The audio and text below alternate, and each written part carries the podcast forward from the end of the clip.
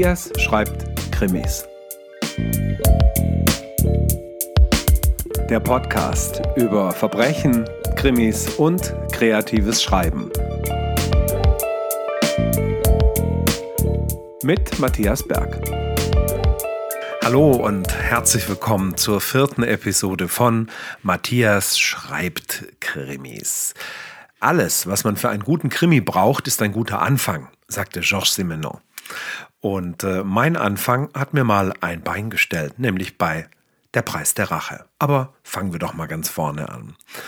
Das Tolle am Schreiben ist für mich, ich kann so vieles zugleich sein. Ich kann in verschiedene Figuren mit verschiedensten Berufen schlüpfen. Ich kann so viele Tätigkeiten ausüben, für die ich unter normalen Umständen in meinem Leben gar keine Zeit hätte. Ich könnte gar nicht diese ganzen Ausbildungen, das Studium absolvieren. Aber ich kann mir Fachleute ausdenken, die dann in meinem Krimi agieren. In diesen Fachbereichen, die ihr von Krimis kennt, die da immer dabei sind. Kriminologie, Forensik, Pathologie, Psychologie und natürlich die ganz klassische Polizeiarbeit. Und ich, ich leuchte mit meiner kleinen Schreibtaschenlampe in diese Fachgebiete rein und pick mir genau die Elemente raus, die ich benötige, um meine Geschichte zu erzählen. Besonders Schreibanfängern wird immer geraten, schreib über etwas, in dem du dich gut auskennst. Das hilft dir, dich in einem sicheren Terrain zu bewegen und auch nicht unsicher zu werden und den Schreibprozess womöglich damit aufzuhalten.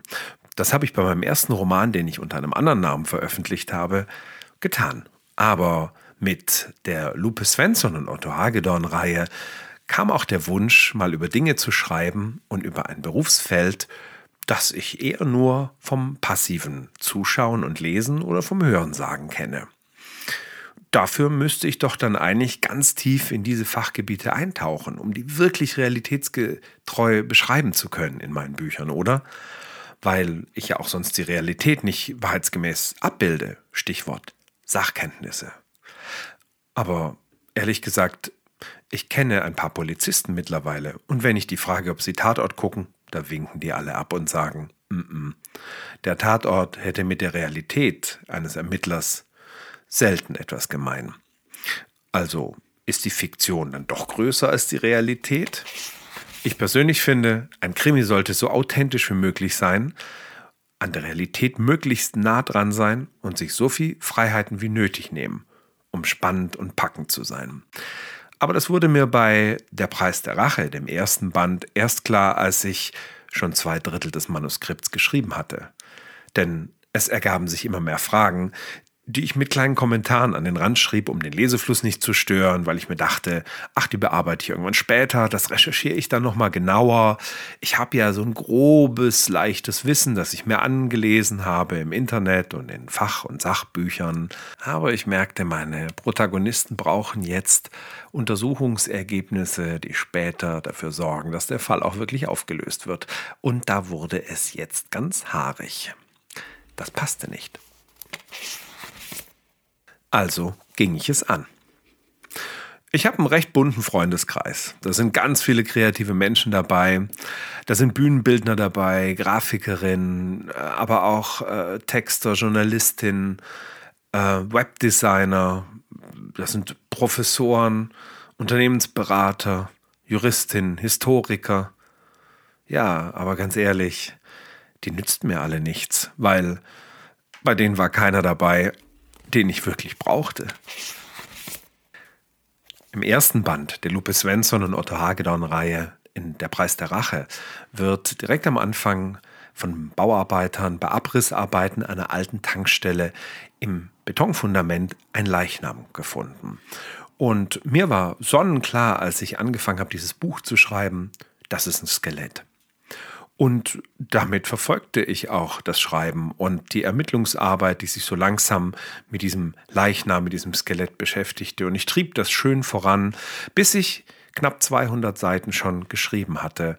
Und äh, ich merkte, hm, was kann man denn aus so einem Skelett alles rausfinden? Und dann habe ich hier rechtsmedizinische Bücher ein bisschen gewälzt und habe im Internet recherchiert und dachte, hm, das, was ich eigentlich hinbekommen möchte, was für den Plot wichtig wäre, das funktioniert gar nicht mit einem Skelett. Und dann wusste ich, jetzt muss ich doch mal in die Recherche mit den Fachleuten gehen. Jetzt wird es Zeit. Jetzt musst du dir jemanden suchen. Außerdem drückte mich ein Termin, denn meine Lektorin wollte die ersten 250 Seiten des Buches sehen. Und die wollte mal reingucken, wie es denn so läuft mit dem Herrn Autor. Also der Freundeskreis war irgendwie unnütz, da war kein Experte dabei, der mir helfen konnte und so richtige Kontakte hatte ich auch nicht, weil ich bin kein Journalist oder Reporter in meinem Brotjob und ähm, davon gibt es viele unter den Krimischreibenden, aber ich bin es nicht. Aber ganz unbeleckt bin ich auch nicht, weil ich in ganz grauer Vorzeit mal ein paar journalistische Praktika gemacht habe während des Studiums und ein bisschen ist da was hängen geblieben. Und mir war klar, ich will zwar einen fiktiven Kriminalroman schreiben, aber ich will kein Sachbuch über die Realität der Polizei und der Ermittlungsarbeit schreiben und der Forensik und der Rechtsmedizin. Aber blamieren will ich mich vor Fachleuten auch nicht. Also, wir brauchen Experten. Zuallererst jemand aus der Rechtsmedizin. Gesagt, getan. Und ich muss sagen, das war ein Glücksgriff. Denn ich schrieb eine Mail an die Rechtsmedizin in Köln, in der ich mein Problem schilderte mit der Person, die im Betonboden gefunden wird, nach 28 Jahren und die ein Skelett ist. Und ich bat um Hilfe. Und kurz darauf bekam ich tatsächlich Antwort und eine Einladung zu einem ausführlichen Telefonat. Und in dem konnte ich Stefan, wir sind mittlerweile per Du, endlich die Fragen stellen, die mir so auf den Nägeln brannten. Und siehe da, es war anders, als der Laie es sich gedacht hatte. Ein Leichnam, der eingeschlossen ist, luftdicht, hat einen ganz anderen Verwesungsprozess. Und daher ist nach 28 Jahren kein Skelett vorhanden, sondern eher eine Art mumifizierter Körper mit einer sogenannten verseiften Haut. So eine Art Ötzi. Ich meine, da hätte ich auch mal selber drauf kommen können, oder? Dieser Hinweis hat dazu geführt, dass ich das Buch so schreiben konnte, wie ich wollte. Denn es war klar, an so einem Leichnam befinden sich auf der Kopfhaut immer noch Haarpartikel. Und aus Haarpartikeln kann man auch nach 28 Jahren, und das bestätigte mir der Fachmann, eine DNA extrahieren. Und das war das, was ich dringend brauchte für die Entwicklung meines Krimis. Das Schöne an den Fachleuten ist übrigens, die lieben ihre Profession. Und Menschen sprechen wahnsinnig gern über das, was sie wirklich gut können. Und auch wiederholte Nachfragen, zum Beispiel nach Punkteinblutungen im Augenlid bei erdrosselten Menschen, die hat er mir mit viel, viel Geduld beantwortet, weil ich ehrlich gesagt manche Passagen meiner Notizen in unseren langen Telefonaten nicht mehr immer lesen konnte. Hm.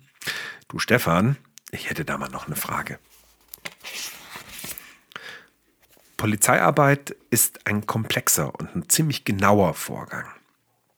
Wir kennen ja aus Krimis gerne diese allein ermittelnden Personen, die Lonely Heroes, die Loner oder wir haben als Kontrast diese Kleingruppe mit diesen fast nerdhaften Mitgliedern, die alle etwas ganz Besonderes können und für irgendwas zuständig sind und die sitzen immer gemeinsam in einem Raum. Naja, letzteres kommt der Realität vielleicht schon näher.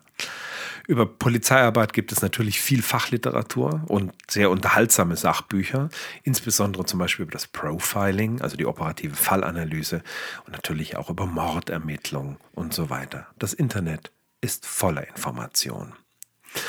Beflügelt von meinem Erfolg bei der Rechtsmedizin schrieb ich also jetzt an das LKA in Düsseldorf und ich lieferte denen sofort in meiner ersten Mail einen Katalog von Fragen und ich wartete sehnsüchtig auf Antwort. Die kam auch recht schnell, aber sie war ernüchternd. Pfeifedeckel, wie der Schwabe sagte. Denn die Fragen, sagten sie, seien alle total interessant und auch berechtigt, aber Schlussum, sie haben gar keine Kapazitäten, mir die ganzen Fragen zu beantworten und sie könnten mir leider keinen Gesprächstermin anbieten. Und tschüss. Hm, das ist jetzt mal blöde, dachte ich. Aber warte mal, es gibt doch Facebook. Nutz den Schwarm, dachte ich. Also, einen Facebook-Aufruf später hatte ich einen privaten Kontakt zu einer erfahrenen Ermittlerin beim LKA in Berlin. Und aufgeregt wählte ich die Nummer, die ich bekommen hatte. Und ich wurde belohnt.